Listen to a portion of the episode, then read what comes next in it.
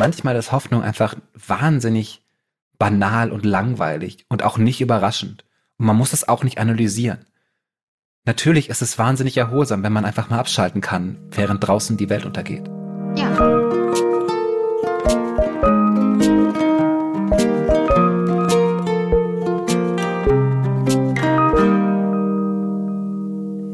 Hallo und herzlich willkommen bei Hallo Hoffnung, dem Podcast, der nach der Hoffnung sucht, auch wenn sie nicht da zu sein scheint. Hallo Phil, bist du auch da?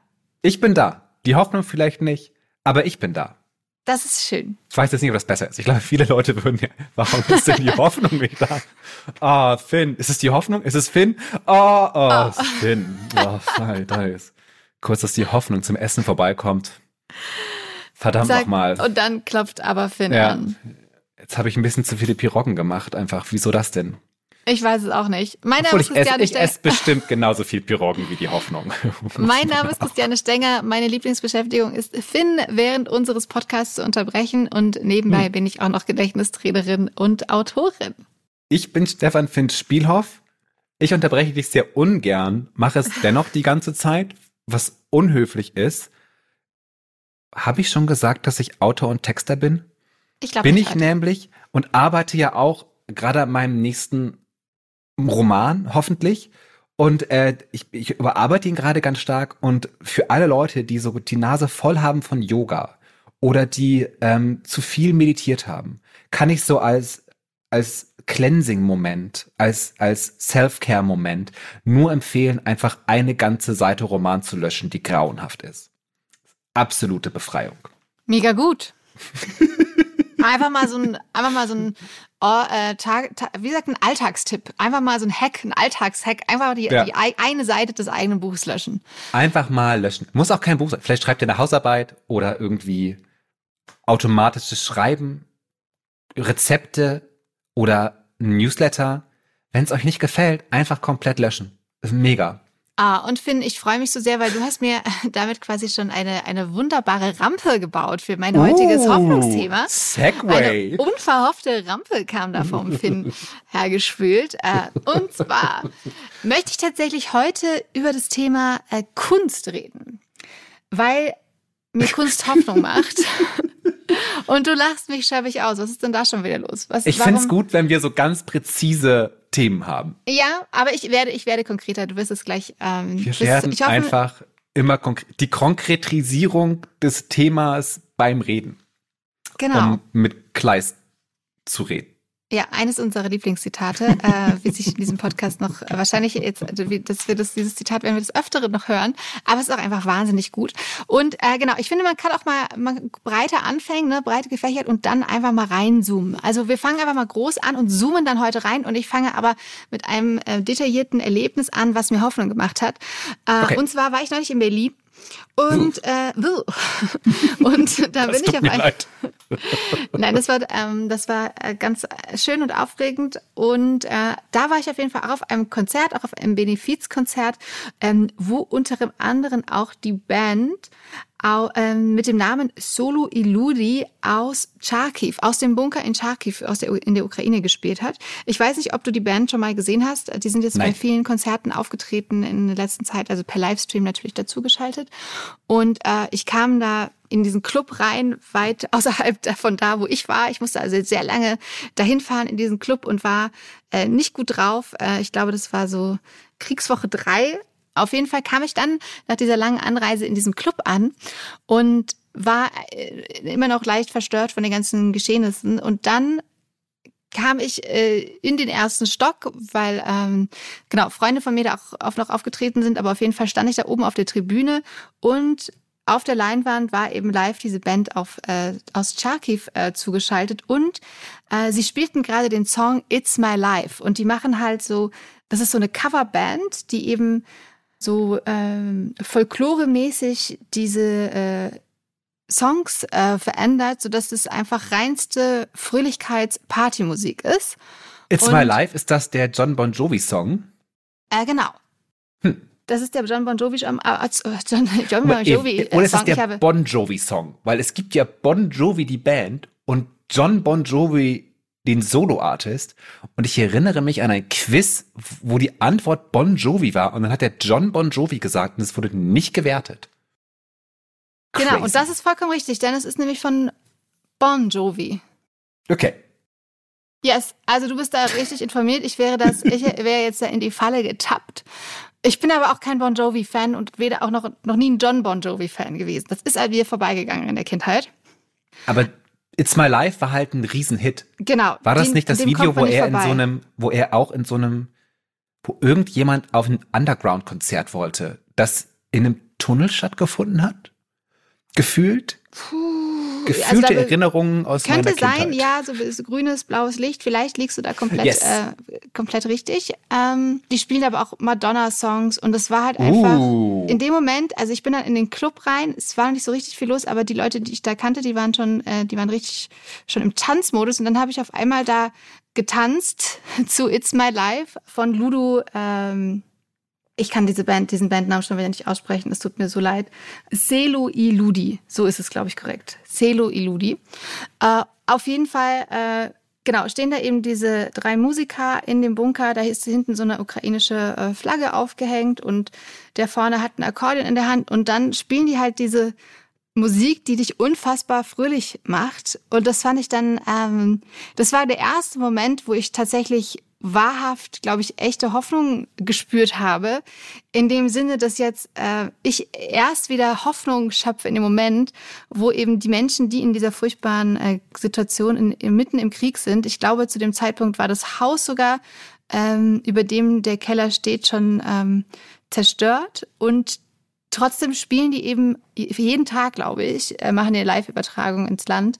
Äh, ich hoffe, das ist auch immer noch so. Ähm, und machen einfach ihre Musik. Die sind damals bei Supertalent in der Ukraine entdeckt worden, deswegen sind die auch mm. ziemlich bekannt in dem Land und spielen halt diese fröhliche Musik. Und das fand ich dann so irre, dass die Kunst in dem Moment, also dieses kurze Heraustreten, und ich weiß nicht, wie ich es bezeichnen soll, ob Eskapismus dann wirklich der richtige Begriff ist oder einfach eher eine Überwindung der Situation durch die Kunst und oder durch die Musik in dem Fall, dass das so was ist, was einen in dem Moment kurz eben aus diesem Moment raustreten lässt und den Moment irgendwie ähm, ja überwindet oder die ganzen anderen ähm, Bilder, die wir auch gesehen haben, wo ähm, Menschen ihre Musikinstrumente auspacken oder ein Lied von der Eiskönigin performen, dass das diese besondere Momente ist, wo man eben kurz diese Situation vergisst und vielleicht dann wieder Hoffnung schöpft. Auf jeden Fall fand ich das wahnsinnig beeindruckend.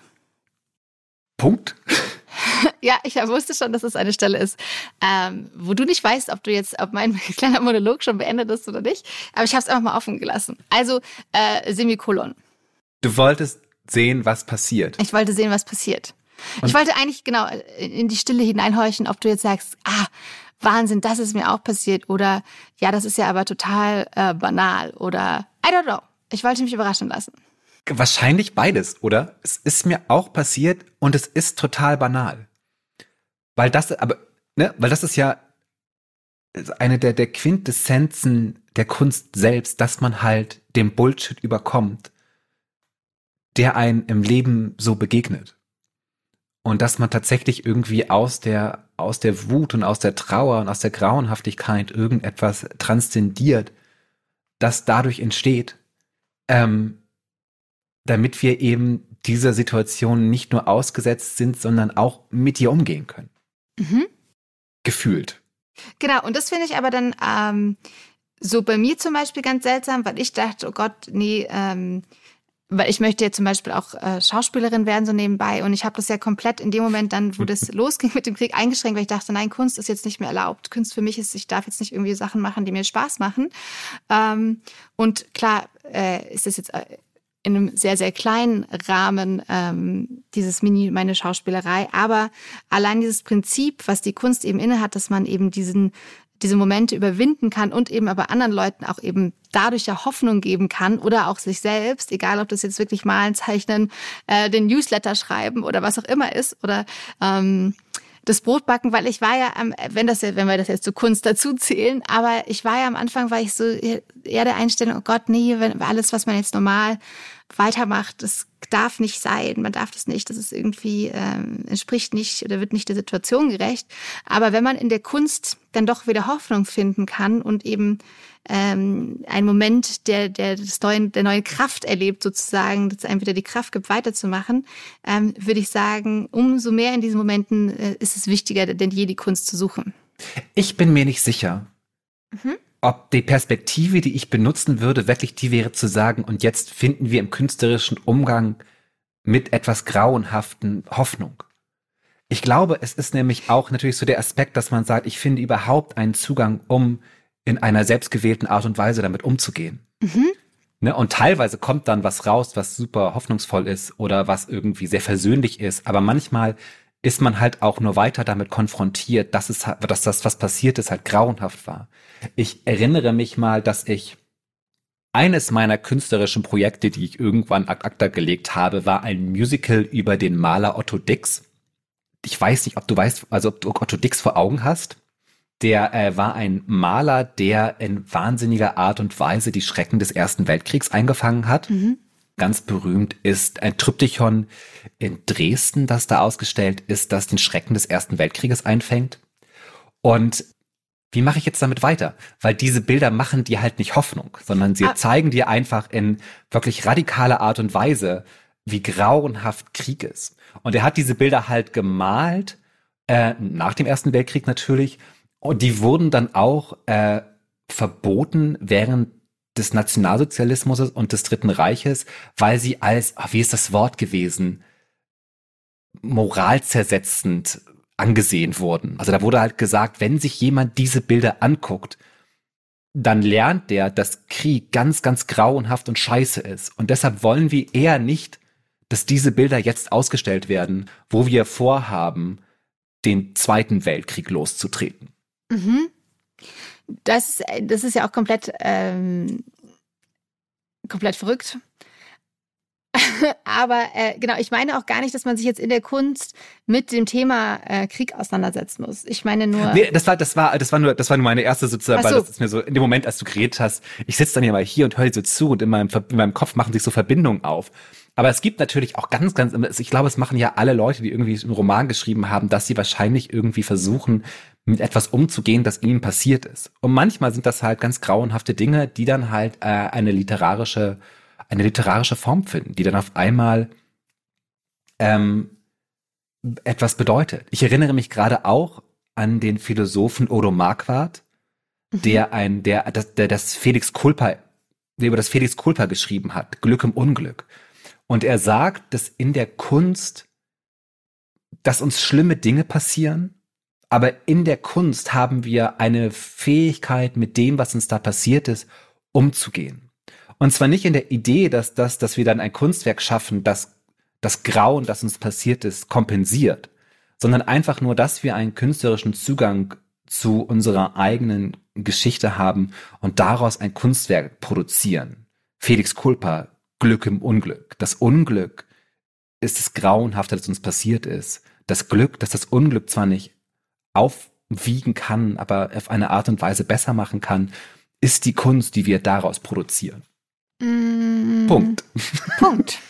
Ich finde es schön, weil wir haben so angefangen damit, dass wir beide uns ins Wort fallen und jetzt sind wir so ganz vorsichtig und hat es aufgehört zu Jetzt kann ich. Okay, bin jetzt, ah, Nein, manchmal okay. braucht man ja auch so, manchmal braucht man ja auch so kleine Denkpausen äh, zwischendrin. Aber ich glaube halt, ich bin immer, weil das ist ja, ich bin ja auch jemand, ich hänge dann immer so Gedanke an Gedanke und springe aber teilweise vom Thema ab, weil du halt auch das Wort Eskapismus gesagt hast. Aber genau. ich glaube halt auch, genau jetzt ist es teilweise super wichtig, in teilweise Eskapismus zu betreiben und zu sagen, ich finde jetzt irgendeine Art und Weise, wie ich mich von dieser konstanten Jetztzeitigkeit dieses grauenhaftes Krieges kurz äh, ausklinken kann, um etwas anderes zu tun. Und vielleicht ist ein, auf ein Konzert zu gehen, wo Leute in einem Bunker spielen, genau der richtige Weg. Äh, ja, es gibt, es gibt wahrscheinlich ähm, tausend Wege und es ist ja aber auch total, ähm, total gut, sich den Weg auszusuchen, den man gut findet. Ich, also mich hat dann auch daneben bei, hat mich auch äh, kurzer Serienmarathon gerettet, weil das zum Beispiel ist jetzt an der Kunstform des Films oder der Serie magisch, dass man e, egal, also fast egal, wie schlimm es ist. Äh, also bei Lesen manchmal finde ich braucht man sogar noch äh, die Kraft. Das ist super. Ähm, aber manchmal, wenn es ganz schlimm ist, finde ich, ist so eine Serie super, weil man einfach wirklich nur noch da liegen muss und trotzdem in seinen seinen Kopf kurz äh, woanders hinpacken kann in eine andere Geschichte. Und das ähm, fand ich auch einfach nur ein, ein als hoffnungsvolles Element, dass einen gerade diese langen Serien für einen kurzen Moment dann einfach mal ganz woanders hin transportieren können. Ich weiß, es ist ein wahnsinnig das ist jetzt wirklich banal, aber trotzdem äh, hat es mich total glücklich gemacht zu erkennen, dass es in der in, der, äh, in schwierigen Situationen das einem Hoffnung geben kann. Ich musste nur zum Beispiel einmal äh, vor vielen vielen Jahren ähm, musste ich mir meinen Kiefer brechen lassen und lag dann äh, sehr lange ich musste mir meinen Kiefer brechen. Ja, ja sehr schön. so kurz, ich kann die Geschichte irgendwann noch mal länger erzählen. Auf jeden Fall lag ich da sehr lange flach und habe dann ähm, Sex in the City geschaut und äh, Friends noch mal komplett durch. Und es war dadurch einfach äh, erträglich etwas, ähm, es war einfach dadurch konnte ich das alles äh, aushalten. Wenn ich jetzt keine Serien oder Fernsehmarathons gehabt hätte, sondern hätte lesen müssen zum Beispiel, das hätte ich glaube ich nicht gepackt, weil man dann doch so kränklich und geschwächt ist. Aber Serien gucken und Friends und sogar wenn es einem so schlecht geht, dass man sogar die Augen zumachen kann, funktioniert es als Hörbuch weiterhin trotzdem gut. Also auch diese Kunst, äh, selbst im Entertainment-Bereich, äh, ist einfach trotzdem manchmal so wichtig in diesen Momenten, um einem äh, Kraft zu geben, um eine Zeit zu überstehen und dann darauf zu warten, dass es wieder besser wird. Das steckt ja auch an der Hoffnung drin. Ich finde Wegnicken beim Serienschauen eine sehr, sehr unterschätzte kulturelle Praxis. Ja. Aber welche Serie hast du denn jetzt geguckt?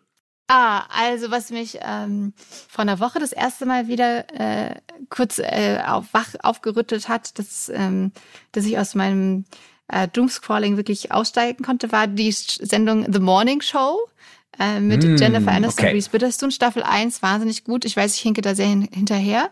Ähm, Staffel 2 hat mich nicht mehr so gekickt, aber es war trotzdem einfach unfassbar gut. Und ähm, gerade ist es Ted Lasso, was mich in eine ja, andere okay. Welt. Aber das ist ja auch so eine, das soll ja auch so eine absolute viel gut, viel gut. Das ist Serie total viel gut Serie. Ja, ist man kurz wieder kurz auf dem Fußballplatz. Es geht nur darum, das Beste aus dir zu machen und das ihm das Beste rauszuholen. Und äh, ist aber tatsächlich sehr, sehr lustig geschrieben. Ich finde es sehr schön, was mir jetzt gerade klar wird, alles sozusagen, dass wir etwas Neues entdeckt haben für uns, wo wir noch nie drüber gesprochen haben, in diesem Podcast über die Hoffnung.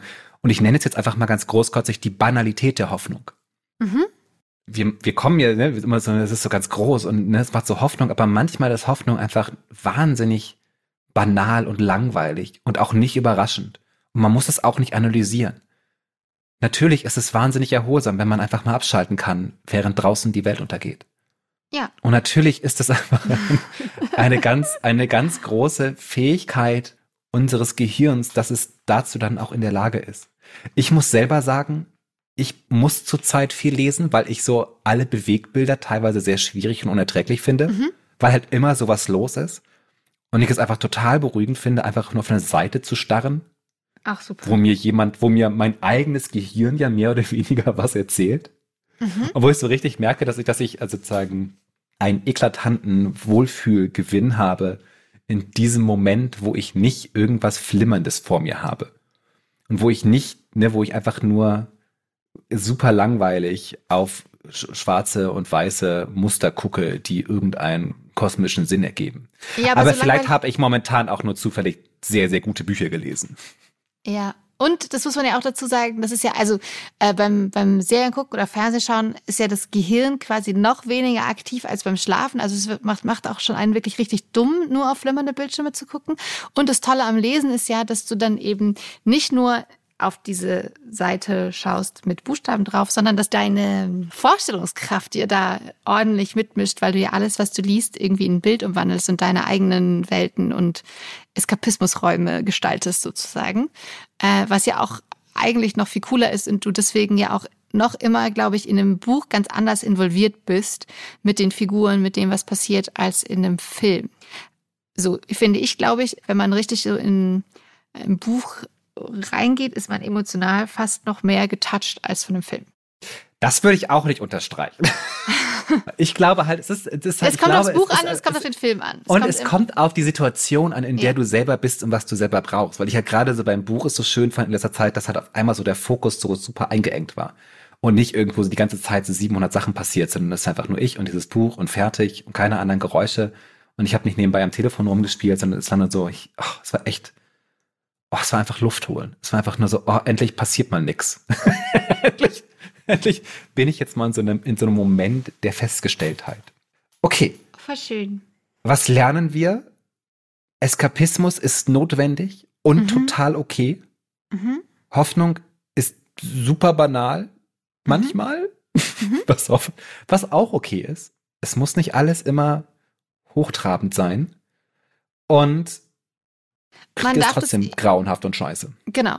Aber trotzdem darf man sich so eben bewusste Inseln des Durchatmens und Eskapismizieren, I don't know, was ist das? Eskapismitierens, ja, ist äh, Das richtig. passende Verb dazu äh, erlauben und das dann eben aber auch bewusst zulassen, auch dass das total okay ist und dass das auch äh, wichtig ist, um wieder weiter Kraft zu sammeln, um das alles auszuhalten. Ah. Wunderbar. Und am Ende des Tages kann dann doch irgendwann der Wunsch entstehen, die eigene Geschichte aufzuschreiben und dann anderen Hoffentlich dadurch nicht. Hoffnung zu geben oder daraus einen Film zu zu machen oder was auch Oder immer. Man weiß es nicht. Oder ein Podcast Graphic oder ein Novel. Hörspiel oder ein kleines Theaterstück in der Nachbarschaft. äh, don't know. Tanz, Tanztheater. Tanztheater. Alles ist möglich. Finde deinen Weg. Wie du, wie, finde deinen eigenen Felix Kulper Weg. Wie du aus was Doofem was Besseres machst durch Kompensation. Ah. Liebe Leute, wir haben uns für den Deutschen Podcastpreis beworben Mhm. und ihr könnt abstimmen für uns. Yes. Und wir wären euch super dankbar, wenn ihr das machen würdet, wenn ihr einfach auf deutscher-podcastpreis.de geht und dann äh, auf Wissen klickt und uns dann sucht unter Hallo Hoffnung. Und natürlich verlinken wir euch das auch auf unserem Instagram-Account. Den könnt ihr auch verlinken gerne wir euch besuchen. das. Genau. Und es ist auch schön festzustellen, wie viele andere Podcasts auch mit Hallo anfangen. Wir sind hier, glaube ich, in eine sehr gute Zeitgeist reingerutscht mit Hallo, Punkt, Punkt, Punkt. Vielleicht sollten wir Genau. mal so ein Klassentreffen machen. Alle Podcasts, die mit Hallo anfangen, podcasten zusammen. das wäre doch mal was. Aber davor Viel, stimmt für uns ab. stimmt für uns ab, eskapiert, Genau. sammelt Hoffnung, seid manchmal banal Mhm. und ähm, wir hören uns nächste Woche wenn es wieder heißt, Hallo Hoffnung. Tschüss, bis nächste Woche. bis dann.